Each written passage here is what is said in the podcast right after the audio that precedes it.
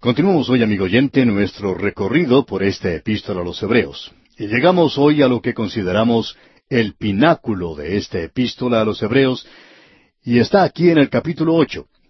Creemos que esto se destaca también en el capítulo siete, versículo veinticinco, donde dice por lo cual puede también salvar perpetuamente a los que por él se acercan a Dios, viviendo siempre para interceder por ellos. Según nuestro juicio, este es uno de los pináculos en la palabra de Dios. Ese es el versículo clave de esta sección. Usted puede apreciar que el énfasis aquí se da a esto de que el Señor Jesucristo no está muerto. Él está vivo. Él no está en una cruz en el día de hoy. Él murió allí y le colocaron en una tumba, pero Él tampoco está allí hoy. Él resucitó de entre los muertos y el énfasis ahora es en el Cristo viviente. Él está vivo en las alturas hoy. Luego dice aquí en el versículo 26 del capítulo 7, que estamos repasando un poco, dice, porque tal sumo sacerdote nos convenía, santo, inocente, sin mancha, apartado de los pecadores, y hecho más sublime que los cielos. Él es lo que necesitamos, Él es todo lo que necesitamos. Y como vimos en nuestro estudio anterior, Él es santo en su relación con Dios. No hay ninguna duda en cuanto a Él. Las podría haber en cuanto a algún hombre. Ahora, Él es inocente. Él nunca hace nada que pueda herir a otro, nunca actúa airado. Él es sin mancha. Él está libre de toda impureza moral. Él es apartado de los pecadores en su vida y en su carácter. Él se encuentra aquí entre nosotros y Él quiere que nosotros nos alleguemos a Él. Luego dice, hecho más sublime que los cielos. Esto indica que Él está en la presencia misma de Dios.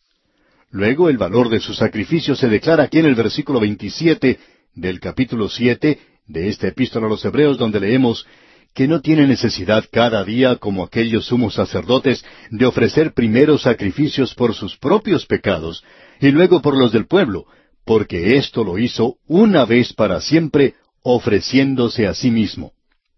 Su sacrificio no fue de oro o plata o de machos cabríos o de toros, sino que Él se ofreció a sí mismo. No hay valor mayor que ese. Su redención es más preciosa que el oro o la plata o cualquier otra cosa. Leamos ahora el versículo 28. Porque la ley constituye sumos sacerdotes a débiles hombres. Usted no pone su confianza en el hombre cuando coloca la confianza en Jesucristo. Usted pone su confianza en el Dios hombre. Y Él es un hombre porque en el día de hoy él puede simpatizar con usted. Él puede suplir su necesidad aquí. Él es un sacerdote real. Él es un sacerdote justo. Es un sacerdote que promueve la paz. Él es un sacerdote personal. Él es para usted personalmente. Él no heredó ese cargo. Él es un sacerdote eterno. Él no vino del linaje de Aarón, no lo heredó. Y en el capítulo ocho se nos dice que Él ministra ahora en un santuario que es superior por un pacto que es superior edificado sobre promesas mejores. Ahora los primeros cinco versículos del capítulo ocho nos hablan del verdadero tabernáculo. Y quisiéramos leer estos versículos otra vez. El primer versículo dice, Ahora bien, el punto principal de lo que venimos diciendo es que tenemos tal sumo sacerdote, el cual se sentó a la diestra del trono de la majestad en los cielos. Al finalizar nuestro programa anterior dijimos que el escritor iba a resumir esto aquí, pero en realidad él no está resumiendo todo aquí porque hay algo más aún. Si pudiéramos presentar una traducción literal, diríamos lo siguiente. Considerando las cosas de las cuales hemos hablado, este es el punto principal. Nosotros tenemos tal sumo sacerdote. Él se ha sentado en los cielos a la diestra de la majestad. Como ya hemos dicho, este es el pináculo en el libro de Hebreos. Él hizo algo que ningún otro sacerdote en el Antiguo Testamento pudo hacer. Él no es un sacerdote del linaje de Aarón. Aarón nunca tuvo en qué sentarse cuando estaba en el tabernáculo. Él estaba de pie y moviéndose de un lado para otro todo el tiempo. ¿Por qué? Porque tenía que actuar así. Todas esas cosas son nada más que sombras señalando hacia el sacrificio completo. Y cuando Cristo murió, todo eso fue cumplido. Ya no hay necesidad de andar moviéndose de un lado para otro. No hay necesidad de andar corriendo, tratando de hacer mil cosas a la vez. Todo lo que usted tiene que hacer, amigo oyente, es volverse hacia el Señor Jesucristo. Él se sentó cuando cumplió con su redención y Él le pide a usted que acepte eso. Estamos ahora entrando en esta área donde Él es un sacerdote superior. En realidad, Él es el mejor. Y en el versículo dos de este capítulo ocho leemos, Ministro del santuario y de aquel verdadero tabernáculo que levantó el Señor y no el hombre. Besaleel fue aquel que hizo esos hermosos artículos del mobiliario como el arca, la parte superior de ella, el propiciatorio y los candeleros de oro. Y él hizo lo que fue altamente ornamental, muy hermoso, hecho de oro. Él fue quien lo construyó. Todo fue hecho por el hombre. Pero fue el Espíritu Santo quien le guió en todo esto. Fue necesario un hombre con el don del Espíritu Santo para hacerlo. Pero lo que debemos comprender aquí es que el Señor Jesucristo ministra en un tabernáculo que Él ha hecho por sí mismo en los cielos. Vamos a hablar de algo y francamente nos sentimos totalmente inadecuados una vez más para decir esto. Esperamos poder comunicarle algo a usted en los próximos versículos. Leamos ahora los versículos dos al cuatro de este capítulo ocho de la Epístola a los Hebreos. Ministro del santuario y de aquel verdadero tabernáculo que levantó el Señor y no el hombre, porque todo sumo sacerdote está constituido para presentar ofrendas y sacrificios, por lo cual es necesario que también éste tenga algo que ofrecer. Así que, si estuviese sobre la tierra, ni siquiera sería sacerdote, habiendo aún sacerdotes que presentan las ofrendas según la ley. Estos versículos nos indican claramente que el templo en Jerusalén aún estaba en existencia y que los sacerdotes aún estaban realizando sus funciones allí.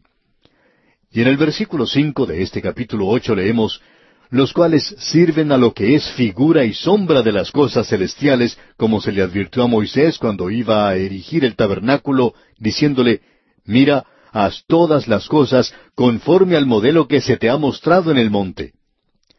Aquí tenemos algo que nosotros creemos que cuando Moisés hizo el tabernáculo, Dios le dio a él el modelo del original, del verdadero tabernáculo. En el versículo dos de este mismo capítulo ocho leemos Ministro del santuario y de aquel verdadero tabernáculo que levantó el Señor. Podemos notar el templo que fue construido con instrucciones muy complicadas y con mucho detalle, pero eso no nos da el tipo o figura. Sin embargo, el tabernáculo sí nos da esto, y todo esto es sencillez. Y queremos decir aquí una palabra en cuanto a esto, porque después de todo, el templo fue hecho según ese modelo, y llegó a ser algo bastante complicado. Pero en el tabernáculo uno tiene sencillez. No era otra cosa sino una tienda de campaña, un santuario portátil.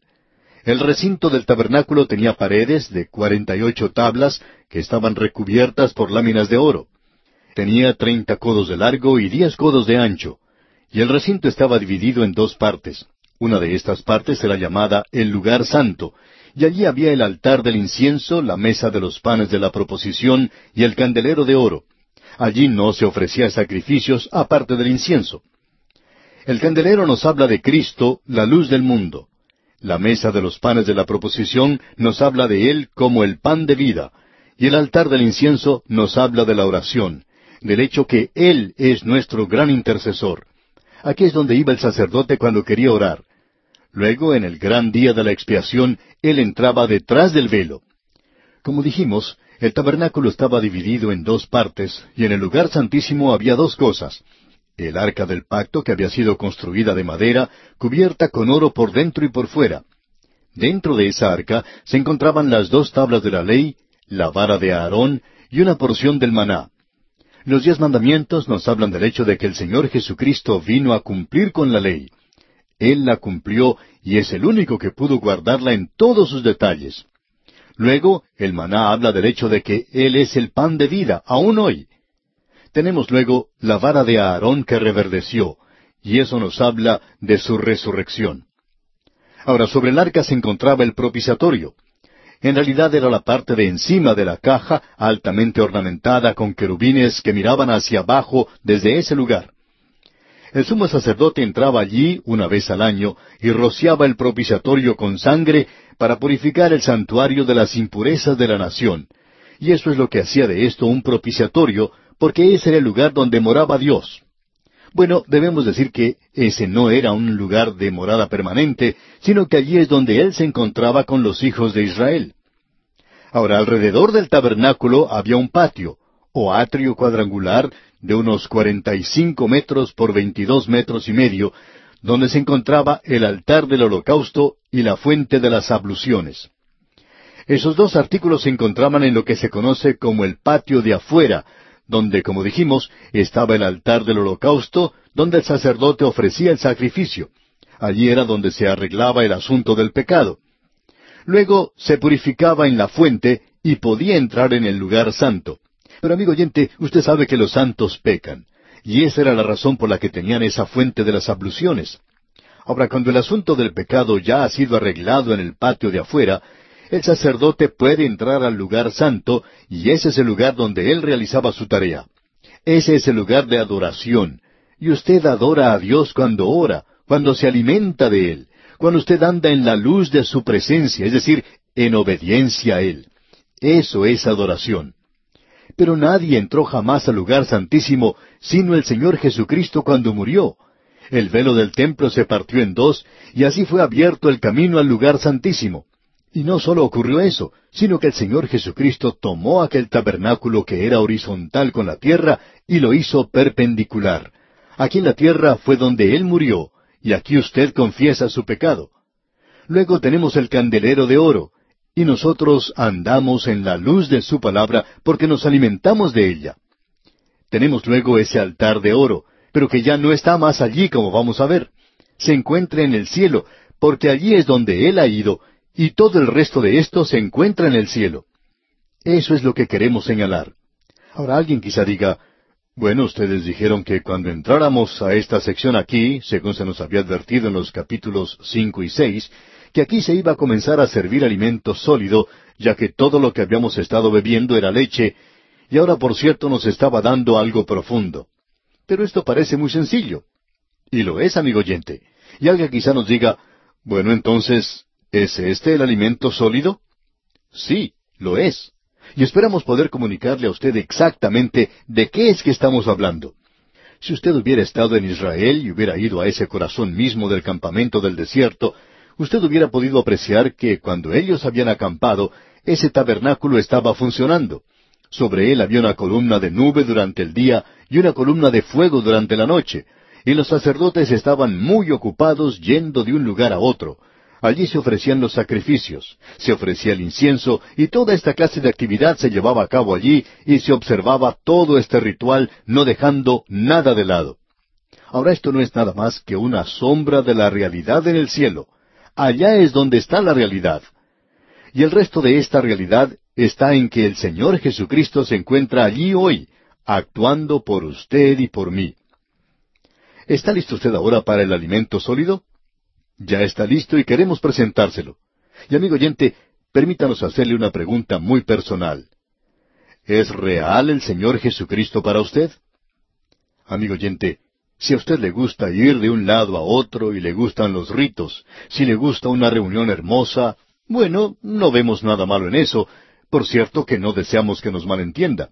Pero si usted piensa que eso es adoración, y si usted piensa que está sirviendo a Dios porque usted debe estar nada más enseñando una clase de la escuela dominical o cantando en el coro, tenemos algo que decirle, amigo oyente.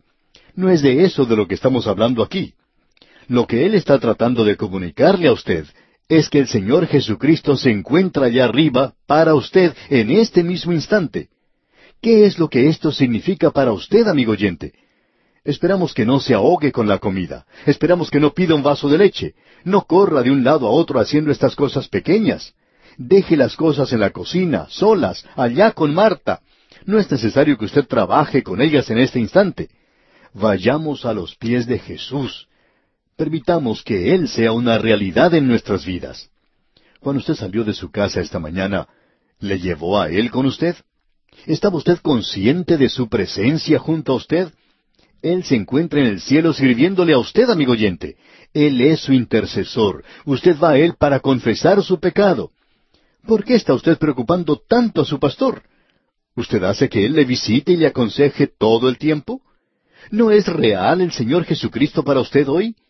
¿Por qué seguir bebiendo leche nada más? Deje de ser un niño, crezca, entre a la presencia del Salvador viviente. Amigo oyente, de eso es de lo que se nos está hablando aquí.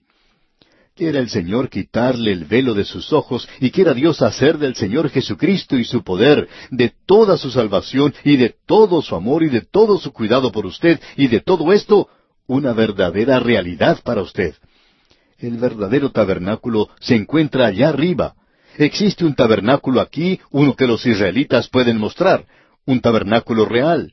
Uno puede visitarlo, tocar las cortinas de lino, el marco que lo rodea. Puede pararse cerca del altar, ese altar es real, pero amigo oyente, si usted ha entrado al lugar santísimo y descubierto que allí hay un trono de gracia y de que Jesucristo es su intercesor y de que es real para usted, entonces deje de hablar como un niño. No nos escriba diciéndonos, yo he recibido el bautismo del Espíritu Santo. Y esperamos que lo haya hecho. Pero ¿es el Señor Jesucristo real para usted hoy, amigo oyente?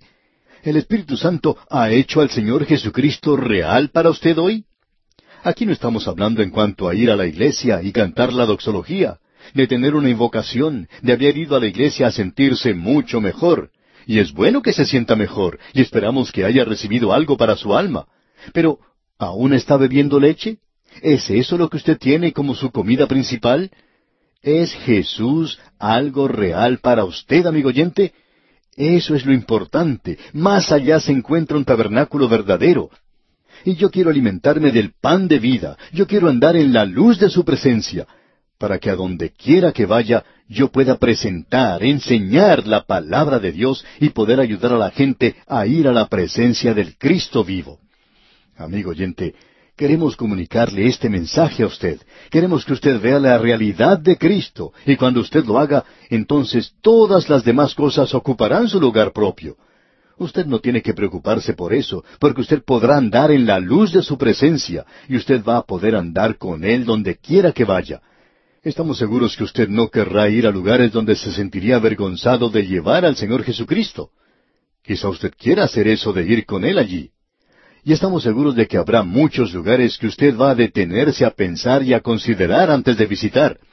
Y si usted se detiene y considera su conducta, usted está consciente de la presencia del Señor Jesucristo con usted todo el tiempo. Él es un intercesor que vive hoy. Él está vivo, amigo oyente. Es maravilloso leer los Evangelios y hablar del hombre que anduvo por el mar de Galilea, y me gusta leerlo mucho, pero él no se encuentra cerca del mar de Galilea hoy, amigo oyente. Él se encuentra a la diestra de Dios hoy. Él ha consumado mi redención. Él dice, Samuel, tú eres un muchacho problema, pero yo quiero que vengas a mí. Y yo he estado viniendo a Él. Yo puedo llevarle todo a Él. Amigo oyente, ¿estamos comunicándonos con usted hoy? Eso es lo que Él quería decir cuando dijo, algunos son tardos para oír. Todos somos así. ¿Le ha oído usted hoy? ¿Le ha visto hoy? ¿Ha hecho Dios que Él sea real para usted hoy? Ahora, si usted le ha visto a Él visiblemente, entonces algo anda mal con usted. Pero ¿Ha hecho Dios que Él sea real para usted en su corazón? Nosotros nos encontramos en su presencia. Como hemos dicho, este es el pináculo de la epístola a los Hebreos. Estamos andando por caminos muy elevados, por cierto. Esta es una maravillosa sección. Y ahora en el versículo seis de este capítulo ocho de la epístola a los Hebreos leemos Pero ahora tanto mejor ministerio es el suyo, cuanto es mediador de un mejor pacto, establecido sobre mejores promesas. Llegamos ahora a algo diferente. El tabernáculo aquí abajo era nada más que una sombra. El verdadero tabernáculo se encuentra más allá, y Él es real hoy. Él se encuentra allá. Él puede mantenernos salvos.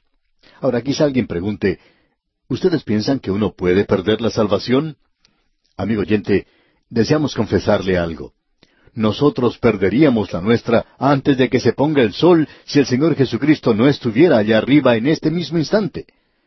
Amigo oyente, Él tiene problemas conmigo y quizá los tenga con usted también, pero gracias a Dios que Él está allí. La realidad es Cristo Jesús. ¿Cuánto le necesitamos hoy, amigo oyente? Él es el mediador de un mejor pacto. Vamos a ver más adelante en cuanto al mejor pacto que ha sido establecido sobre mejores promesas. Si usted no es un dispensacionalista, amigo oyente, a usted no le va a gustar lo que vamos a decir en nuestro próximo estudio. Quizá quiera hacer alguna otra cosa porque nosotros vamos a ver que Él está hablando en cuanto a estas cosas que son tan importantes hoy si nosotros le queremos conocer. Y bien, amigo oyente, vamos a detenernos aquí por hoy. Continuaremos Dios mediante en nuestro próximo programa. Continuamos hoy, amigo oyente, nuestro recorrido por la epístola a los Hebreos y volvemos hoy al versículo seis del capítulo ocho. Ya hemos visto que el Señor Jesucristo tiene un mejor ministerio en un tabernáculo mejor y que hay un tabernáculo verdadero en el cielo. Él ha hecho del trono de Dios un trono de gracia. Se nos invita a ir allí con gran confianza y con la seguridad de que Él está allí. Esta es una de las cosas, amigo oyente, por la cual usted y yo necesitamos orar por encima de todo lo demás.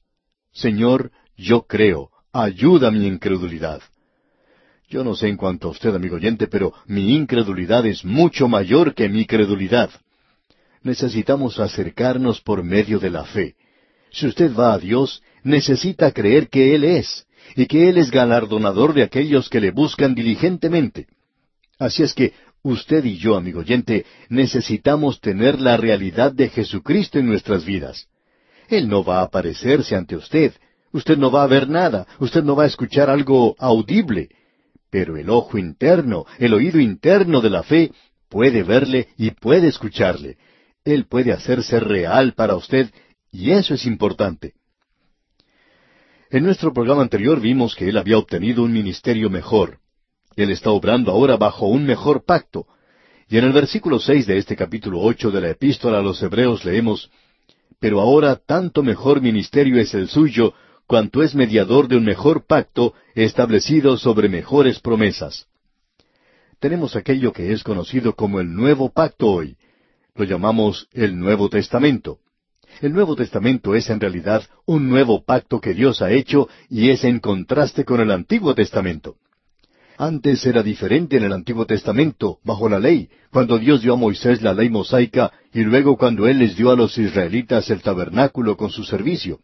Allí era donde se trataba con el pecado. Nadie fue salvo jamás cumpliendo la ley.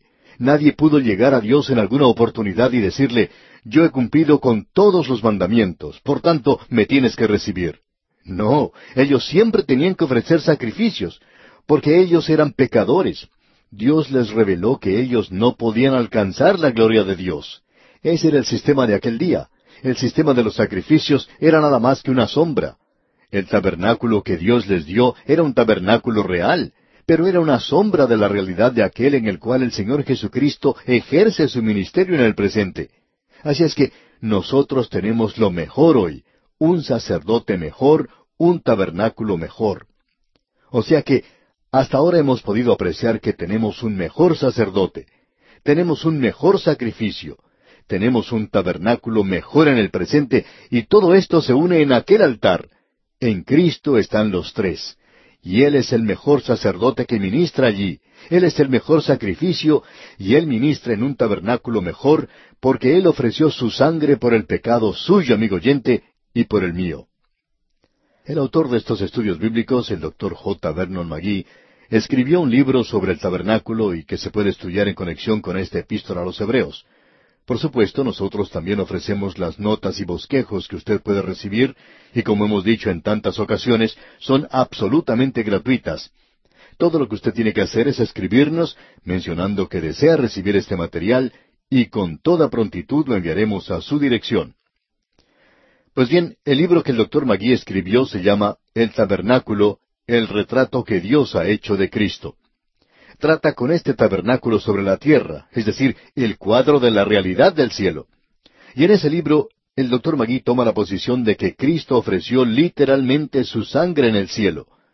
Él dice que eso es lo que él estaba haciendo cuando María se acercó a él y el Señor le dijo, No me toques, porque aún no he subido a mi Padre, mas ve a mis hermanos y diles, Subo a mi Padre y a vuestro Padre, a mi Dios y a vuestro Dios. Él estaba en camino, él era un sumo sacerdote en camino al cielo. Y el doctor Magui cree que Él ofreció su sangre literal y Él cree que estará allí por toda la eternidad. Ahora, cuando este libro fue publicado, recibió críticas en algunas revistas cristianas. hablaban muy bien en cuanto al libro, pero hicieron una advertencia. Sugirieron que todos los predicadores debieran conseguir este libro, pero dijeron, ustedes tendrán que tener mucho cuidado porque este hombre toma todo literalmente. Él cree que el Señor Jesucristo ofreció literalmente su sangre en el cielo, y eso nos parece algo bastante crudo.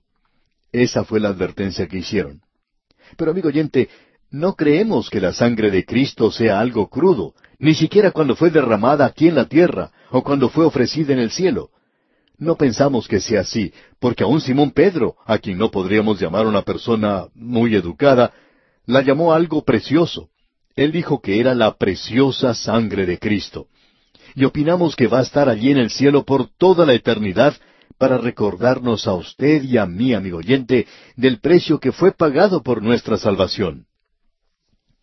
En cierta ocasión se acercó a un predicador, una de esas matronas imponentes que asisten de vez en cuando a algunas iglesias. Ella se acercó al predicador y le dijo, Pastor, espero que no sea como nuestro último predicador. Él era chapado a la antigua y ponía mucho énfasis en la sangre. Y para mí eso es algo muy ofensivo. La sangre ofende mi segunda naturaleza. Y ella le preguntó si él estaba de acuerdo de que era algo ofensivo. Y él le contestó, bueno, yo no veo nada ofensivo en cuanto a la sangre de Cristo, sino en su pecado y el mío. Pensamos que ese predicador y esa anciana no se llevaron muy bien después de eso. Amigo oyente, podemos decir dogmáticamente que creemos que la sangre está allí, y creemos que estará allí para hacernos recordar a usted y a mí a través de toda la eternidad que Él pagó un precio por nosotros. Ahora, aquí en el versículo seis se nos dice que fue establecido sobre mejores promesas. En el Antiguo Testamento ellos llevaban sus sacrificios. Ellos recibieron la ley y cuando quebrantaban esa ley, ellos tenían que llevar esos sacrificios y ofrendas. A propósito, antes de que Dios diera las leyes y las instrucciones para el tabernáculo, ellos se presentaban ante Él de la misma manera en que lo hizo Abraham. Él se acercaba a Dios por medio de la fe.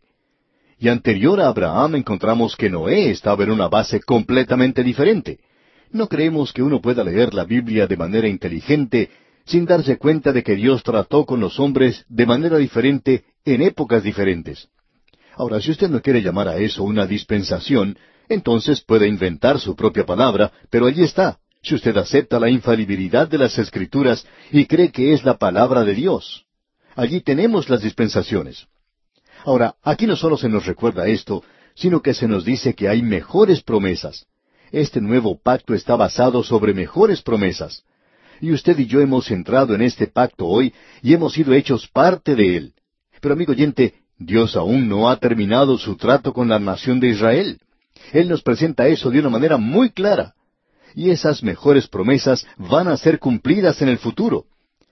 Quizá debemos leer juntos un pasaje en el libro de Jeremías, que recientemente lo hemos estudiado, y allá en el capítulo 31 de Jeremías, uno no puede evitar el notar que Dios va a hacer regresar a los hijos de Israel a su propia tierra. Y amigo oyente, el presente regreso de la nación de Israel no es un cumplimiento de la profecía, según opinamos nosotros. En Jeremías 30, versículo 18 dice, Así ha dicho Jehová, He aquí yo hago volver los cautivos de las tiendas de Jacob, y de sus tiendas tendré misericordia, y la ciudad será edificada sobre su colina, y el templo será asentado según su forma. Luego en el capítulo 31 de Jeremías, versículo ocho, leemos, He aquí yo los hago volver de la tierra del norte, y los reuniré de los fines de la tierra, y entre ellos ciegos y cojos, la mujer que está encinta y la que dio a luz juntamente, en gran compañía volverán acá. A propósito, aquí se menciona la tierra del norte, y eso se refiere a Rusia, como dijimos en un programa anterior. Y ellos no están saliendo muy bien de ahí en el presente, pero cuando Dios los haga salir, entonces no habrá ningún problema en esa ocasión, cuando ellos se vuelvan a Él. Luego en los versículos diez y once del mismo capítulo treinta y uno de Jeremías dice, Oíd palabra de Jehová, oh naciones, y hacedlo saber en las costas que están lejos, y decid, el que esparció a Israel los guardará y reunirá como el pastor a su rebaño, porque Jehová redimió a Jacob. Y en el día de hoy ellos no se encuentran allí bajo la redención de Dios, están muy lejos de él. Veamos ahora lo que dice el versículo 31 de ese capítulo 31 de Jeremías. Y por favor preste atención a esto, ya que el escritor de la carta a los Hebreos está hablando de esto, cuando él dice que habrá mejores promesas sobre un pacto mejor que Dios hará con esta gente. Los versículos 31 al 33 dicen, He aquí que vienen días, dice Jehová, en los cuales haré nuevo pacto con la casa de Israel y con la casa de Judá, no como el pacto que hice con sus padres el día que tomé su mano para sacarlos de la tierra de Egipto, porque ellos invalidaron mi pacto, aunque fui yo un marido para ellos, dice Jehová. Pero este es el pacto que haré con la casa de Israel después de aquellos días, dice Jehová. Daré mi ley en su mente y la escribiré en su corazón, y yo seré a ellos por Dios, y ellos me serán por pueblo. Dios está diciendo aquí que Él les había dado la ley y la había escrito sobre la piedra fría, y ellos no la pudieron cumplir. Pero ahora Él dice, la escribiré sobre las tablas de carne del corazón. Es decir, que antes era algo exterior, ahora Él va a hacer una obra en sus corazones. No lo ha hecho en el presente a esa nación. Y cualquier persona que visite ese lugar se puede dar cuenta que la gente allí no se está volviendo a Dios. Uno puede conversar con los guías y lo llevan a uno a visitar un lugar histórico y otro, y es posible que uno pueda testificar aún a ellos en cuanto al Señor Jesucristo, cuando deberían ser ellos los que cuenten a los visitantes en cuanto a Cristo, ya que son judíos. Están viviendo en su propia tierra donde Él vivió. Él murió allí por los pecados del mundo y nosotros como gentiles vamos allí desde lejos, y ellos deberían ser los que nos dijeran a nosotros en cuanto a Él. Sin embargo, ocurre de una manera completamente diferente. Amigo oyente, ellos no han regresado allí según esta promesa, pero Dios la va a cumplir. ¿Por qué? Porque en el versículo 34 del capítulo 31 de Jeremías leemos, Y no enseñará más ninguno a su prójimo, ni ninguno a su hermano, diciendo, Conoce a Jehová, porque todos le conocerán. Ellos no le conocen a Él aún en el día de hoy. Desde el más pequeño de ellos hasta el más grande, dice Jehová, porque perdonaré la maldad de ellos y no me acordaré más de su pecado. De eso es de lo que nos está hablando el autor de la epístola a los Hebreos, establecido sobre mejores promesas. Volviendo ahora al capítulo ocho de la epístola a los Hebreos que estamos estudiando, leamos el versículo siete porque si aquel primero hubiera sido sin defecto, ciertamente nos hubiera procurado lugar para el segundo. Lo que él está diciendo aquí es algo muy importante. Lo que él dice es que ya que el primer pacto no era algo adecuado, creó la necesidad de un mejor pacto. Ahora allí se puede decir, entonces ese pacto era algo malo, equivocado. Bueno, amigo oyente, no creemos eso. Escuche lo que dice ahora el versículo ocho. Porque reprendiéndolos dice, He aquí vienen días, dice el Señor, en que estableceré con la casa de Israel y con la casa de Judá un nuevo pacto. La falta no estaba en la ley, sino en ellos. El problema nunca fue con el pacto de Dios. No había nada malo con la ley de Dios. Pero hay mucho de malo con usted y conmigo, amigo oyente. Usted y yo no somos capaces de cumplir la ley. Nunca podemos alcanzar esas normas. Y el versículo ocho dice, volvamos a leerlo, porque reprendiéndolos dice, He aquí que vienen días, dice el Señor, en que estableceré con la casa de Israel y la casa de Judá un nuevo pacto. Acabamos de leer en cuanto a esto en el libro de Jeremías. Lo podíamos leer también en el resto de los profetas si tuviéramos el tiempo. Ahora los versículos nueve al trece de este capítulo ocho de la epístola a los Hebreos dicen, No como el pacto que hice con sus padres. El día que los tomé de la mano para sacarlos de la tierra de Egipto, porque ellos no permanecieron en mi pacto, y yo me desentendí de ellos, dice el Señor. Por lo cual, este es el pacto que haré con la casa de Israel después de aquellos días, dice el Señor.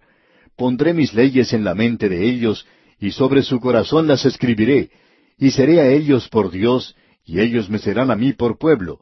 Y ninguno enseñará a su prójimo, ni ninguno a su hermano, diciendo, Conoce al Señor, porque todos me conocerán, desde el menor hasta el mayor de ellos, porque seré propicio a sus injusticias, y nunca más me acordaré de sus pecados y de sus iniquidades. Al decir nuevo pacto, ha dado por viejo al primero, y lo que se da por viejo y se envejece está próximo a desaparecer. Así es que, amigo oyente, nosotros no estamos bajo el sistema de la ley de Moisés. Es el sistema que ya ha pasado. es solamente un modelo antiguo. Ahora tenemos un modelo nuevo y este nuevo pacto Él lo ha hecho a través del Señor Jesucristo. Ahora, ¿lo hizo así porque había acaso algo malo con el antiguo? No, amigo oyente, había algo malo con nosotros. Es por eso que nos da pena por aquellas personas que hoy se aferran, se agarran a la ley, y volvemos a mencionar lo que hemos dicho antes, si usted está bebiendo leche nada más, cuando usted regresa a la ley, y cuando usted habla de cumplir con el día del sábado, usted sabe que no cumple con el sistema de Moisés si usted es una persona honesta y sincera. Usted nunca puede alcanzarlo. Pero si usted se acerca a Dios, Él puede demostrar su gracia para con usted. El Señor Jesucristo se encuentra en este instante a la diestra de Dios. Usted puede acercarse a Él y Él le recibirá. Usted y yo no podemos cumplir con la ley. Podemos presentar un ejemplo que ya mencionamos cuando estábamos estudiando el capítulo once de la epístola a los romanos. Es como esa ama de casa que pone carne para asar en el horno, y con lo que cuesta la carne hoy, pues eso no se hace muy a menudo. Sin embargo, ella coloca la carne en el horno y se ocupa de otras tareas en la cocina, y de pronto suena el teléfono, y ella va a contestar. Es una amiga que la llama para compartir algunos chismes del vecindario. Entonces ellas comienzan a conversar y siguen conversando y conversando. Y hablan por cuarenta y cinco minutos o una hora tal vez. De pronto, esta ama de casa se da cuenta que algo se está quemando, así es que corre a la cocina, abre el horno y allí está saliendo el humo. Entonces toma un tenedor, lo clava en esa carne, pero no la puede sacar de allí. Prueba con el mismo tenedor en otra parte de esa carne y aún así no puede sacarla. Entonces toma una de esas espátulas que tienen en la cocina y la coloca debajo de la carne y ahora sí puede levantarla. Amigo oyente, lo que el tenedor no podía hacer, lo puede hacer la espátula. No hay nada malo con el tenedor. El problema era la carne. Se había cocinado demasiado. Así es que la ley no podía hacer nada en aquello que era débil a través de la carne. Dios envía ahora al Espíritu Santo y nosotros tenemos un nuevo pacto establecido sobre mejores promesas. Dios nos ha dado el Espíritu Santo hoy, y Él se encuentra allá para ayudarnos en el presente. Este pasaje de las Escrituras es algo verdaderamente maravilloso. Quizá a usted le guste tomar la leche, y sabemos que la leche es algo bueno para nosotros y hay leche en la palabra de Dios. Pero también usted tiene que aprender a comer algo de carne, de manjar sólido. Y la carne hoy es el dar más énfasis al Cristo viviente, a su ascensión e intercesión en los cielos. Amigo oyente, cuando usted y yo nos acercamos al Cristo viviente, debemos decirle que nos elevamos a alturas indecibles. No podemos ir más alto que eso en esta época en la cual vivimos. Y bien, vamos a detenernos aquí por hoy. Dios mediante, en nuestro próximo programa entraremos a estudiar el capítulo nueve de la Epístola a los Hebreos. Mientras tanto, le sugerimos que usted lea este capítulo y se familiarice con su contenido.